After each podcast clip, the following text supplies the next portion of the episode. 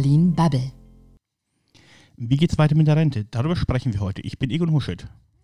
Und ich bin Stefan Mauer, ich bin der Hauptstadtkorrespondent für Xing. Ich bin Matthias Banners, ich bin Lobbyist für den Bundesverband der Dienstleistungswirtschaft. Die Bundesbank fordert eine Anhebung des Renteneintrittsalters auf 69 Jahre und vier Monate bis 2070. Und es gibt Überlegungen, einen staatlichen Fonds aufzusetzen, um die Rente irgendwie dann doch noch sicher zu machen, beziehungsweise ähm, damit wahrscheinlich Riester zu schaden. Wie ist denn gerade so der Stand der Dinge bei euch? Also ein höheres Renteneintrittsalter ist eine wunderbare Idee, wurde aber in der Vergangenheit regelmäßig alle paar Monate vorgeschlagen und ist auch immer wieder verworfen worden. Wobei jetzt ist ja der Wahlkampf in Thüringen vorbei und wir haben keinen weiteren anstehenden Wahlkampf. Das spreche vielleicht dafür, dass wir eine bessere Debatte hinbekommen. Und von einem Fonds halte ich gar nichts. Aber würdest du denn bis 69 Jahre, also bis zum 69. Lebensjahr arbeiten wollen? Ich würde das gerne tun. Ähm, es sind dann natürlich immer die, die Handwerker, die Dachdecker, die dann irgendwie halt aufgeführt werden, die natürlich halt nicht so lange arbeiten können, irgendwie halt zumindest nicht in diesem, in diesen Berufen. Das heißt, wir müssen zum einen eine, eine bessere Beschäftigung älterer organisieren und wir müssen beim Vorruhestand noch etwas tun, damit ein späteres Renteneintrittsalter möglich ist. Das ist die Voraussetzung dafür. Die Bundesbank fordert das Ganze ja bis 2070. Haben wir bis 2070 überhaupt noch genug Jobs, genug Arbeit, damit man irgendwie so lange arbeiten kann?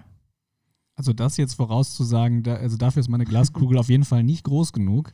Aber ähm, grundsätzlich ist es ja schon so, dass man sagen kann, ähm, es gab ja schon mehrfache Revolutionen, die ausgerufen wurden, äh, wonach eigentlich auch das Ende der Arbeit irgendwann eingeläutet werden sollte. Bisher ist es nicht passiert. Im Gegenteil, wir haben aktuell mehr Jobs, als wir jemals hatten in Deutschland. Insofern das jetzt zu prognostizieren oder zumindest darauf das auszurichten, äh, das halte ich dann doch für etwas verfrüht. Ich bin auch davon überzeugt, dass wir auch weiterhin sehr viele personenbezogene Dienstleistungen sehen. Ganz aktuell das Thema Pflege. Ne? Also letztendlich auch mit besserer Technik ist im Bereich Pflege noch einiges zu tun. Aber wir werden auch weiterhin immer Menschen brauchen in, in diesen und auch in vielen anderen Berufen. Und die sollen das, was sie in diesen Berufen machen, bis 69 Jahre und vier Monate tun. Also ich finde, das ist auch mal ein bisschen schwierig, diese, ähm, diese starre Festlegung. Wir haben ja heute schon wahnsinnig flexible Renteneintrittsalter, je nachdem, wenn Leute halt nicht mehr in der Lage sind, den Job zu machen, den sie machen. Ähm, das geht sicherlich besser, das kann man sicherlich auch ähm, noch flexibler und auch weniger an Vorschriften gebunden machen.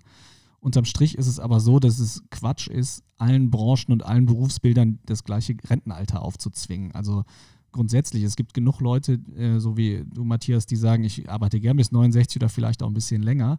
Dann hängt das vielleicht aber auch vom Beruf ab, den man hat. Äh, und es gibt auch Leute, die sind mit 50 oder 55 so fertig, dass sie dann auch eben nicht mehr in dem Beruf, den sie vorher hatten, arbeiten können. Dem wird das Ganze überhaupt nicht gerecht. Also das ist eigentlich die große Krux an dieser Diskussion, denke ich. Aber ja. wie kann man dem gerecht werden? Ja, mit deutlich mehr Flexibilität und auch indem man äh, sich als Gesellschaft überlegt, was wollen wir denn? Also wollen wir, dass Leute äh, körperlich anstrengende Jobs sich früh für die entscheiden und dann auch ähm, ja, ihre Gesundheit in, auf eine gewisse Weise riskieren, dann müssen wir uns auch um die kümmern. Oder sagen wir halt, äh, äh, wir, wir wollen das nicht, wir wollen da technologische Lösungen finden, wir wollen, dass die Leute das maximal zehn Jahre machen oder was auch immer. Also da muss halt eine Debatte drüber stattfinden und nicht nur über starre Altersgrenzen, zu denen man aufhört zu arbeiten. Es ist auch bereits heute so, dass Menschen in schweren Berufen auch bei der Rente schlechter gestellt werden, weil die auch ähm, einfach in der Regel früher sterben und weniger lange ihre Rente in, in Anspruch nehmen. Also auch unser jetzig, jetziges System ist bereits ungerecht damit sind wir dann ja auch so ein bisschen wieder bei dem, was zum Beispiel ähm, äh, die junge Rentenkommission fordert, die ja so ein bisschen äh, eine Gegenposition sein will gegen die vom, von der Bundesregierung eingesetzte. Die sagen ja auch, es soll ähm, die, die, Lebenserwartung einfach mit einberechnet werden bei der Rente, weil es ist nun mal so, wer länger lebt, der kriegt auch länger Rente. Und sowas ist ja durchaus auch denkbar, das äh, an Berufsbilder anzupassen. Und wir sollten natürlich auch die private Altersvorsorge nicht vergessen. Was im Moment aber, glaube ich, nur ein Drittel aller Beschäftigten ähm, tatsächlich machen. Gut, das bedeutet aber, genau da ist auch noch irgendwie deutlicher Spielraum nach oben, Dinge, Dinge besser zu machen und auch mehr Bürgern die Möglichkeit zu eröffnen, irgendwie halt genau in dem Bereich vorzusorgen, weil es natürlich auch bereits heute so ist, wer irgendwie halt wenig verdient und, und Kinder hat, bekommt über die Zulagen eine wirklich ausgesprochen attraktive Förderung. Und es spricht einiges dafür, dieses Geld auch zu investieren. Und was ist dafür der richtige Weg? Die Riester-Rente verfängt gefühlt bis heute noch nicht so richtig komplett. Also ich finde gerade beim Thema Riester, ähm, äh, da, da, steht ja auch der Gesetzgeber vor einem riesen Dilemma, was er auch nicht gelöst hat. Ähm, einmal ähm, das irgendwie attraktiv zu gestalten und die Leute dazu zu bringen, äh, dann das aber auch wirklich abzuschließen. Wenn sie attraktive Bedingungen haben und das dann aber an die Privatwirtschaft geben, dann lohnt sich das für die nicht, dann verdienen die nicht genug daran. Wenn sie sagen, ähm, wir geben, wir geben euch die Möglichkeit, da irgendwie eine schöne Provision reinzumachen und Margen rauszuziehen, dann verkaufen die das natürlich und drücken das in den Markt und drehen das den Leuten an. Äh, dafür ist dann aber auf der anderen Seite äh, die Rendite schlechter. Und äh, dieses Dilemma aufzuheben, das ist eigentlich, ähm, äh, das wäre eigentlich das Spannende und ähm, das ist bisher zumindest noch nicht gelungen. Na gut, wir haben natürlich zum einen das Thema Bürokratie, einfach all das, was, was noch zwangsläufig an Verwaltungskosten in diesen Verträgen drinsteckt. Und wir haben auf der anderen Seite die, die also Niedrigzinsphase, die auch da, dafür Sorge trägt, dass es in, in also allen Anlageformen schwierig ist, angemessenere und höhere Renditen zu erzielen. Bleiben wir noch mal ganz kurz bei dem Thema. Inwiefern ähm, ist denn mit dem Invest, was heute gemacht wird, inwiefern wird damit denn auch Wirtschaftspolitik gemacht?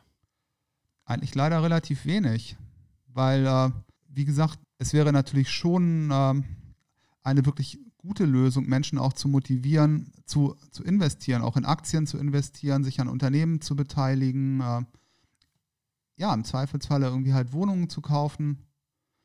Es gibt auch, äh, wie gesagt, zurzeit recht konkrete Forderungen Richtung Green Investment. Ob das irgendwie halt eine gute Idee ist, sei dann irgendwie halt mal dahingestellt. Aber ähm, konkrete Anreize zu setzen, damit Menschen ähm, investieren und irgendwie am Ende irgendwie halt besser auch an den, an den Gewinnen unserer Wirtschaft partizipieren, da ist auf jeden Fall noch Spielraum nach oben. Aber für all die Leute, die da nicht mitmachen wollen, überlegt die, gibt es zumindest innerhalb der Union gerade Überlegungen, ähm, ob man das nicht in eine Art verpflichtend macht und nur Leute, die sich eben tatsächlich selber um ihre Altersvorsorge kümmern, davon auszunehmen. Ist das eine gute Idee, um die Rentenlücke irgendwann zu schließen? Also auch da kommt es ja extrem auf die Ausgestaltung an. Wenn ich mir äh, überlege, ich, äh, ich werde gezwungen, in einen bestimmten Fonds einzuzahlen und der ist dann aber so gestaltet wie der durchschnittliche Riester-Vertrag, dann ist, dann grenzt das ja schon an, an Diebstahl, wenn ich dann sage, ja, du musst als, äh, äh, als Bürger äh, da irgendwelche Bankenstrukturen mitfinanzieren. Wenn ich jetzt was habe, wo ich sage, als, äh, als Staat, ich habe da wirklich ähm, die Möglichkeit, was Schlankes aufzusetzen, ohne großen ähm, Einschlag, ähm, ja, der, das halt wirklich auch nach, ähm, nach einer vernünftigen Portfoliotheorie aufgebaut ist, dann ist das zumindest was, über das man nachdenken könnte. Ich möchte mich da aber jetzt echt nicht festlegen, ohne zu wissen, ähm, wie sowas aussehen sollte. Das wird gerade noch, glaube ich, munter diskutieren und beim nächsten CDU-Parteitag wohl auch ähm, ein Thema werden. Aber dann sind wir wieder bei dem, bei dem Punkt, dass der Staat als Investor auftritt. Wenn es einen staatlichen Fonds geben sollte, wie es im Moment gerade als Idee ähm, durch die Gegend schwert. Na gut, ist der Staat wirklich ein, ähm, ein guter Investor? Ich fürchte nein. Ich fürchte, also das ist eben genau die Frage. Ähm, äh, es gibt eine andere Überlegung, dass man das Ganze an, an die Privatwirtschaft gibt, aber ihnen die Vorgabe macht, nur 0,2 Prozent dessen irgendwie dürfte für, für die Verwaltung draufgehen. Das heißt, das ist für ein Unternehmen nicht rentabel. Das heißt, wenn es dazu kommt, wird der Staat als Investor auftreten müssen. Da habe ich große Angst vor, weil ich glaube, der Staat wird das Ganze irgendwie möglicherweise in Dinge anlegen, die uns eben tatsächlich einen Fortschritt behindern. Ja gut, also wenn ich jetzt drüber rede, ähm, wer welche Portfolios aufbaut, ähm, also da, da komme ich jetzt auch nicht unbedingt weiter, wenn ich sage, ähm, wenn ich mir die großen Bankhäuser anschaue, die haben auch in, in die haben ihr Geld in Dinge äh, investiert, die bringen uns technologisch und als Gesellschaft auch nicht weiter. Ähm, also das jetzt als alleinige, äh, alleiniges Argument gegen den Staatsfonds zu nehmen, wäre mir zu kurz gegriffen. Hast du noch andere Argumente dagegen? Das Klumpenrisiko.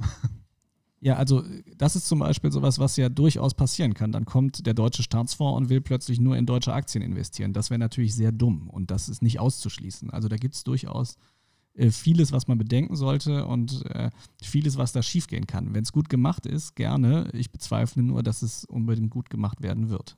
Na gut, wir bekommen ja zurzeit auch eine Debatte, wo es um die EZB geht. Sollen wir halt die EZB vorzugsweise in, in Anleihen investieren, die auch nach ökologischen Grundsätzen aufgebaut sind. Und, und das zeigt eigentlich mir halt sehr gut, in welche Richtung auch so eine Staatsfondsdebatte marschieren könnte, dass natürlich auch etliche politische Ziele untergebracht werden, wenn es eigentlich vorrangig irgendwie halt darum gehen sollte, die Altersvorsorge für, für Menschen abzusichern. Jemand eine Idee, wie man das verhindern könnte?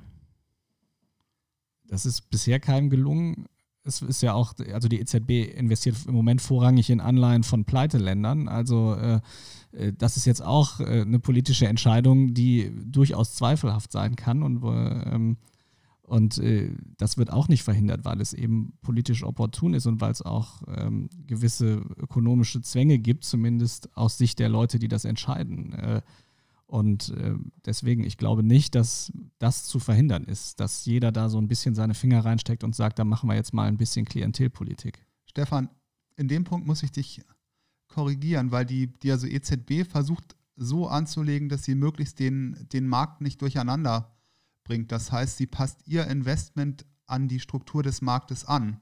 Und da sind dann natürlich auch viele Anleihen aus Pleiteländern mit dabei. Glauben wir denn, dass das ähm, hilfreich sein wird, ähm, einen staatlichen Fonds so zu lenken, dass er tatsächlich unabhängig ist? Wie gesagt, also da, äh, ähm, das sehe ich im Moment noch nicht. Es gibt ja durchaus, äh, es ist ja durchaus möglich, so ist es nicht. Äh, es gibt große Fonds ähm, von, von Staaten, von, äh, von großen Unis, von Unternehmen ähm, die, äh, die langfristig investieren und wo das auch funktioniert. Also es ist nicht, dass das nicht machbar ist, äh, aber das ist einfach eines der großen Risiken, dass das eben auch politisch instrumentalisiert würde, weil da liegt eine Menge Geld und das weckt immer Begehrlichkeiten. Genau. Wie risikofreudig könnte denn so ein Fonds überhaupt werden? Wenn wir uns an Riester oder Rürup-Rente äh, orientieren, dann fast gar nicht. Das heißt, Innovation und Startups haben, hätten nichts davon ich bin mir relativ sicher, dass da kein Risikokapital reinfließen würde, ja. Ja, gut. Letztendlich wäre das dann irgendwie halt keine schlechte Idee, aber dafür gibt es auch Anlagemöglichkeiten, die einem Staatsfonds weit, weit überlegen sind. Ich komme irgendwie halt wieder, wieder zu meinem Punkt zurück. Ähm, uns wäre irgendwie halt viel besser geholfen, wenn auch ähm, Kleinanleger auch an solchen Chancen und Möglichkeiten besser partizip partizipieren könnten. Und da ist einfach Einfall und Kreativität gefragt, um das auch ein bisschen aufzubohren und da, ähm, da auch mehr Möglichkeiten zu eröffnen. Verlassen wir mal kurz das Thema und ähm, gucken mal weiter Richtung Mütter- und Grundrente. Die SPD und die Union stehen wir kurz vor einer Einigung bei der Grundrente. Markus Söder fordert dafür im Gegenzug irgendein Konjunkturpaket. Äh, Mütter- und Grundrente, hilft uns das weiter? Nein. Also langfristig hilft uns das nicht weiter. Ähm, das ist ja wieder nur ähm, das Kitten eines Systems, wo wir schon seit 20, 30 Jahren drüber reden, dass es wahrscheinlich nicht zukunftsfest ist, indem man noch mehr Geld oben reinkippt. Also das ist ja keine, keine wirkliche Änderung an dem, was wir tun, sondern äh, wir machen ja nur das Gleiche, nur noch mehr. Na gut, schwierig ist, ist da auch, dass ich auch von dem, von dem CDU, CSU-Modell nicht unbedingt überzeugt bin, aber das Ganze ohne Bedürf Bedürftigkeitsprüfung machen zu wollen, wie es der SPD vorschwebt, ist eine sehr schlechte Idee. Weil dadurch Leute bevorzugt oder Leute mit Geld versorgt werden würden, die es gar nicht brauchen? Ähm, also zur Bedürftigkeitsprüfung kann ich, ähm, kann ich sagen, dass das ist ja genau die Diskussion, die da jetzt auch geführt wurde, dass äh, natürlich, äh, wenn es keine Bedürftigkeitsprüfung gibt, dass dann auch Leute davon profitieren, die ähm, das eigentlich nicht brauchen, die also relativ lange, aber vielleicht zu einem niedrigen Lohn oder zu, zu, zu, wenigen Stunden nur gearbeitet haben. Da wird dann ja, das werden nicht alles die viel zitierten Unternehmergattinnen sein, aber das ist ja durchaus möglich, dass jemand, der anders Einkommen hatte, mit Immobilien, die er geerbt hat, wie auch immer, ähm, dann aber ein bisschen nebenbei gearbeitet hat und dann Anspruch auf so eine Grundrente bekommt. Das ist durchaus möglich und das ist auch äh, sicherlich nicht entsprechend dem Gerechtigkeitsempfinden von vielen. Ähm, äh, auf der anderen Seite, die SPD sagt halt, das sei, äh, das sei äh, nicht in Ordnung, die Leute dieser Prüfung zu unterziehen. Ähm, es ist aber, also diese ganze Diskussion, ob jetzt mit oder ohne Bedürftigkeitsprüfung, es ist richtig, dass äh, natürlich Menschen, die äh, viel gearbeitet haben und viel beigetragen haben zu dieser Gesellschaft, am Ende nicht in Armut leben sollen. Aber vielleicht sollten wir mal überlegen, wie wir äh, nicht einfach das gleiche System immer weiter künstlich am Leben erhalten und da noch was andocken und hier noch was andocken, sondern wie wir wirklich als Gesellschaft mit bestimmten Menschen umgehen wollen und äh, wie wir das finanzieren. Das muss auch außerhalb dieses etwas festgefahrenen Systems möglich sein. Und wie gesagt, auch innerhalb des Systems. Wir haben ja das sogenannte Äquivalenzprinzip, was eigentlich auch sehr gut abbildet, ähm, was in das System an, an Beiträgen reingeflossen ist und was dann irgendwie halt auch wieder, wieder an die jeweiligen Rentner irgendwie halt rausfließen sollte. Und das ist im Grunde genommen ähm, auch irgendwie halt wirklich gerecht, so wie es irgendwie halt ist. Und alles andere ist ein Stück weit ähm, on top und auch ein Stück weit irgendwie halt Regulierung, die dann irgendwie halt noch stattfindet. Dann noch ganz kurz eine letzte Frage zum Abschluss. Ähm, der größte Teil der Wähler sind mittlerweile äh, Bezieher von Renten. Inwiefern kann man sich dort irgendwie auch als Politik unbeliebt machen und möglicherweise Wähler in die Arme von Populisten treiben? Ja, das ist zumindest die große Angst, die alle großen Parteien im Moment haben. Äh, vor allem, also allen voran die, die Union und die SPD. Die Wähler sind halt überdurchschnittlich alt.